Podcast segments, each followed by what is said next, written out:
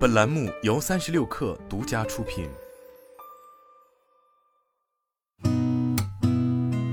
八点一刻，听互联网圈的新鲜事儿。今天是二零二三年四月二十八号，星期五，早上好，我是金盛。国家电视广播总局发布的《二零二二年全国广播电视行业统计公报》显示，去年全国广播电视行业总收入一点二四万亿元，同比增长百分之八点一零。按主体分，网络视听服务机构总收入六千六百八十七点二四亿元，同比增长百分之二十三点六一，占行业总收入的比例超过一半。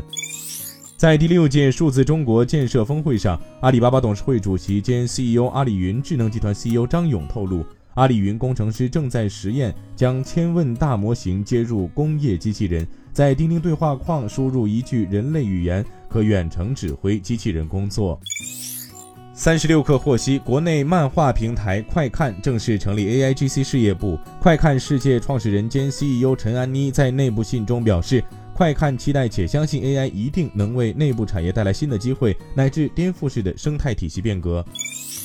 途家民宿在当地开通房东房源绿色免用通道。据介绍，截至目前，途家平台已在淄博新增三百余套房源供给，均价为一百五十元。低于五一期间淄博民宿均价二百二十八元。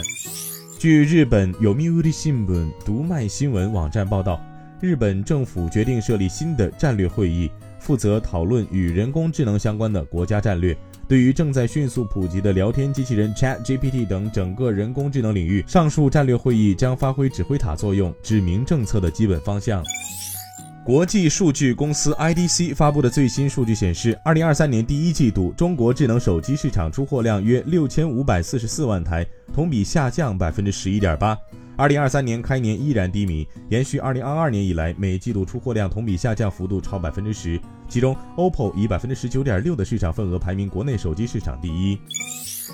据路透社报道，知情人士称，印度信实集团旗下的媒体公司 Viacom 18已与华纳兄弟探索公司达成协议，将流行的好莱坞内容引入 Viacom 18的流媒体平台 Geo Cinema。